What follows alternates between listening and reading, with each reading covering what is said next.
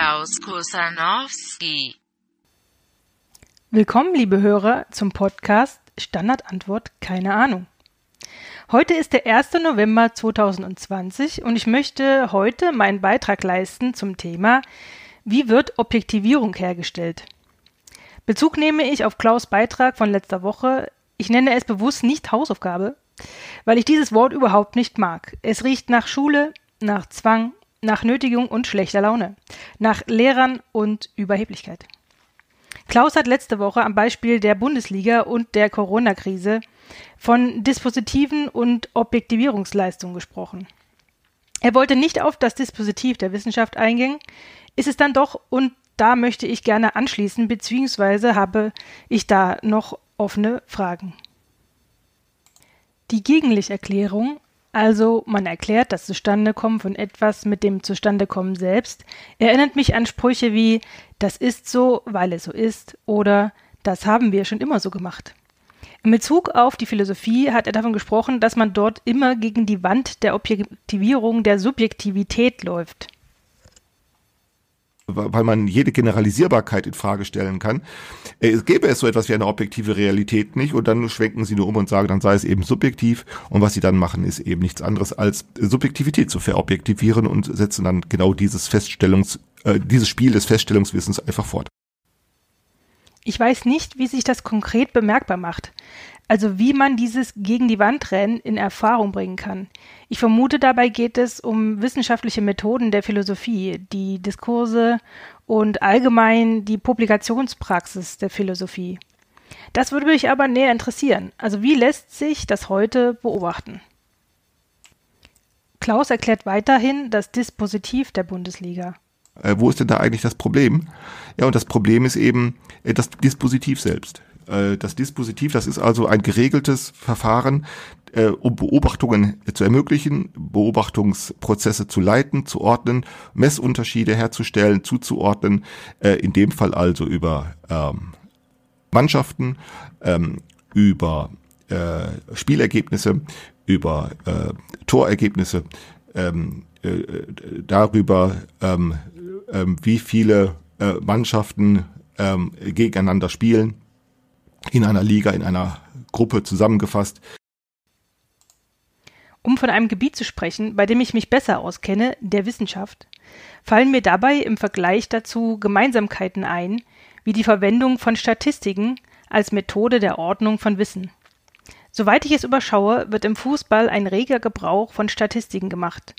Eine besondere Popularität scheinen sie vor allem durch Wetten zu bekommen. Man kann auf alle möglichen Ereignisse während eines Fußballspiels wetten. Vom Endergebnis angefangen, über wie viele Ecken es innerhalb welcher Minuten gibt. Außerdem werden sie für Spielvorbereitungen genutzt, um einzuschätzen, wo die gegnerische Mannschaft Stärken und Schwächen besitzt.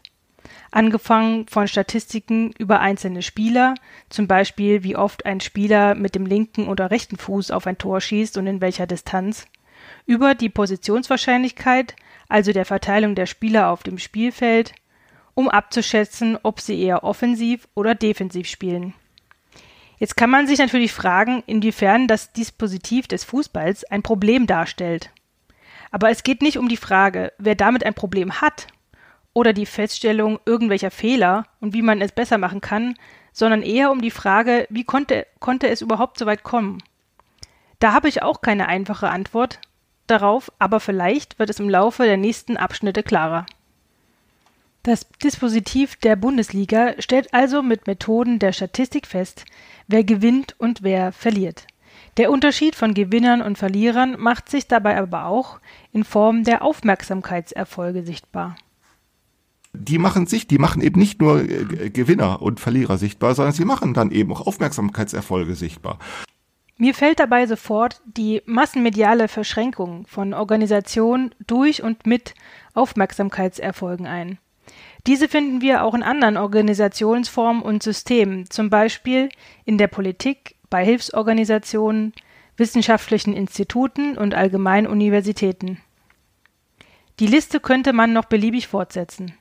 Über die Verschränkung von Politik und Massenmedien hatten wir in einem der letzten Folgen schon einmal ausführlich gesprochen. Also der Abhängigkeit von massenmedialer Aufmerksamkeit äh, vom Wahlergebnis. Bei Hilfsorganisationen fallen mir Spendensammlungen im Fernsehen an Weihnachten ein, bei denen Prominente am Telefon saßen und Anrufe der Spendenden entgegengenommen haben. Ein Moderator hat dann neben einer seichten Unterhaltung immer wieder den Kontostand verkündet. Die Hilfsorganisationen, die dort begünstigt wurden, haben auch so einen Aufmerksamkeitserfolg erzielt. Bei wissenschaftlichen Instituten fallen mir natürlich der Professor ein, der als Experte seine, seine Analyse abgeben darf. Als ich damals studiert habe, wurde mal der damalige Studiendekan zur Lage des Befinden der Studenten befragt. Zum Thema wurde das durch die damalige Bologna-Reform, die zum Ablösen des Diploms durch den Bachelor-Master-Studiengang geführt hat. Ich war der letzte Jahrgang, der noch ein Diplom gemacht hat und war darüber sehr froh. Denn ich sah, wie die nachfolgenden Studenten sehr unter der Reform gelitten hatten. Dieser Studiendekan wiederum erzählte der Zeit in einem Interview, dass das alles ja gar nicht so schlimm sei und sie ja sehr an, eng an den Studenten dran waren, die Studienabbrecherquoten gar nicht hoch sind und es auch nicht zu erwarten sei, dass sich die Durchschnittsstudiendauer merklich verlängert. Im Gegenteil sogar. Diese Ausführungen waren sehr bitter für uns, da wir wussten, dass er Studenten zutiefst verachtete und die Studenten verachteten ihn. Niemand vertraute sich ihm an, denn er ließ uns seine Abscheu in jeder Vorlesung, zu der er sich herabließ, spüren. Normalerweise schickte er einen wissenschaftlichen Mitarbeiter als Vertretung, was er nicht durfte, aber wen kümmerte das schon? Er war derweil viel zu beschäftigt mit Drittmittelakquise, zu der er die meiste Zeit verreist war. Aber als Studiendekan war er nun einmal der Experte für Studien Studentenangelegenheiten, auch wenn dieser Titel alle vier Jahre in Rotation unter den Professoren vergeben wurde. So konnte sich die Wahnvorstellung etablieren, alles halb so wild. Womit wir beim Dispositiv der Wissenschaft angekommen sind, und Klaus spricht von einem Crash, der durch Corona sichtbar wird. Äh, oder eben natürlich auch in der Wissenschaft. Und äh, wir haben natürlich hier gerade äh, gegenwärtig hier einen richtigen, also was erleben wir mit Corona? Wir leben hier so einen richtigen, nach ich weiß gar nicht, wie ich das nennen soll, eigentlich ein Crash. Eigentlich ist Corona ein, ein Crash des wissenschaftlichen äh, äh, Dispositivs, das sich auf Methoden stützt. Ich habe den Crash so noch nicht in Erfahrung bringen können. Aber an meinen vorangegangenen Lästereien konntet ihr schon erahnen, dass ich im Laufe meines Studiums und in meiner Zeit als wissenschaftliche Mitarbeiterin so einige Risse in den Methoden und Verfahren bemerken konnte. Ich weiß nicht mehr, wie viel davon ich in den vergangenen Folgen erzählt habe, aber ich möchte auf ein Ereignis eingehen, was mir auch noch sehr präsent erscheint. Ein Kollege von mir sollte ein Peer Review für den Professor schreiben. Also Peer Review bedeutet, dass ein Fachkollege ein bei einem Journal eingereichtes Paper prüft und seine Anmerkungen und Korrekturwünsche dem Autor mitteilt. Normalerweise sind das ausschließlich Professoren, die zu solchen Stellungnahmen gebeten werden. Es ist, da es auch nicht vergütet wird, eher eine lästige Pflicht geworden. Die Peer Reviewer bleiben dabei anonym wobei es den Eingeweihten oft möglich ist, den Autor des Kommentars zu identifizieren, da es so viele Fachkollegen ob der Ausdifferenzierung nicht gibt. Mein damaliger Professor allerdings betraute nun meinen Kollegen, ein solches Review zu schreiben, der wiederum seinen Augen nicht traute. Nicht nur hatte er keine Ahnung vom entsprechenden Thema, er sollte dazu natürlich auch Stillschweigen wahren. Ihm blieb also nichts anderes übrig, als so Wikipedia-mäßig in das Thema, sich in das Thema einzuarbeiten und, ähm, und sich irgendwas an Kritik und Verbesserungsvorschlägen auszudenken. Und mit Ausdenken bin ich hier nicht polemisch, denn ihm fehlte aufgrund der mangelnden Erfahrung jeglicher Vergleich. Also er konnte nicht sagen, ob die Methode und das Vorgehen dem Thema angemessen und üblich waren, noch ob die Ergebnisse zu dem übrigen sogenannten Stand der Forschung passten. Dem Professor war das Resultat mehr oder weniger egal. Er überflog, über, er überflog wohl kurz seine Anmerkungen und schickte sie dann ab. Jetzt bleiben solche Risse in den Methoden weitestgehend unbemerkt, weil sie massenmedial keine Aufmerksamkeit finden. Und wenn, werden sie mit großer Empörung und mit der Beteuerung, dass es sich hierbei um Einzelfälle handelt, verarbeitet und haben keine weiteren Konsequenzen. Vergleichbar ist das mit den ausgedachten Artikeln von Journalisten in sogenannten renommierten seriösen Medien. An dieser Stelle des, äh, der Folge, heutigen Folge geht mir so langsam die Kraft aus, muss ich gestehen. Ich sitze jetzt hier schon seit, äh, ich glaube, vier Stunden und ähm, schreibe das hier zusammen. Ich bin nicht so der Fan vom freie Sprechen. Ich kriege das irgendwie nicht so auf die Kette, ähm, so komplizierte Sachen. Ähm, und ich hasse es eigentlich, diese ganzen äh, äh, äh, äh, ähm, ähm, ähm, und dann, äh, bis es weitergeht und der Satz äh, dann zu Ende ist und überhaupt ähm, grammatikalisch noch irgendeinen Sinn ergibt.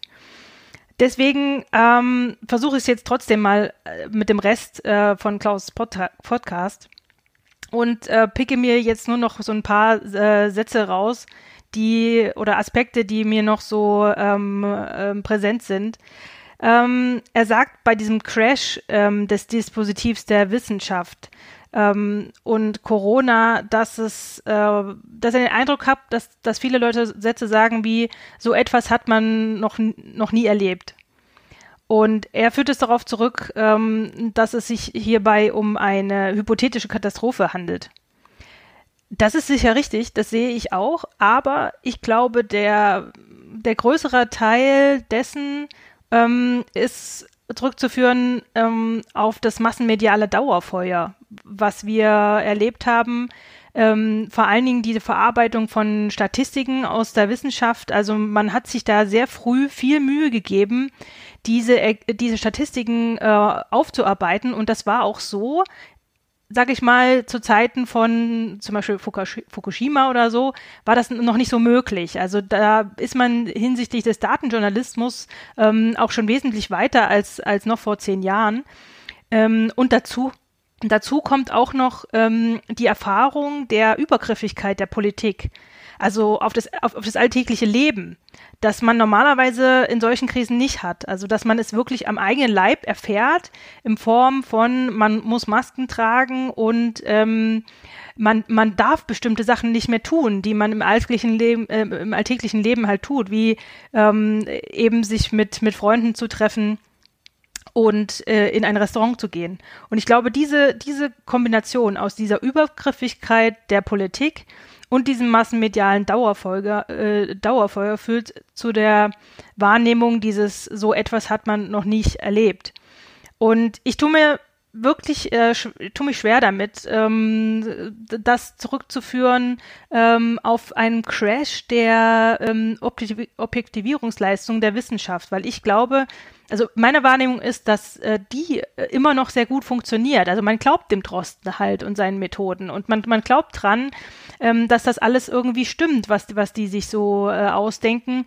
Ähm, und die Disqualifizierung von äh, Leuten wie dem Wodak oder so, die eben nicht in diesen Machtzirkeln ähm, stattfinden, ähm, die funktioniert eben auch. Und ähm, ja, also ich, ich glaube, dass, ähm, also ich, ich kann es nicht so, ich kann es nicht so nach, äh, nachempfinden.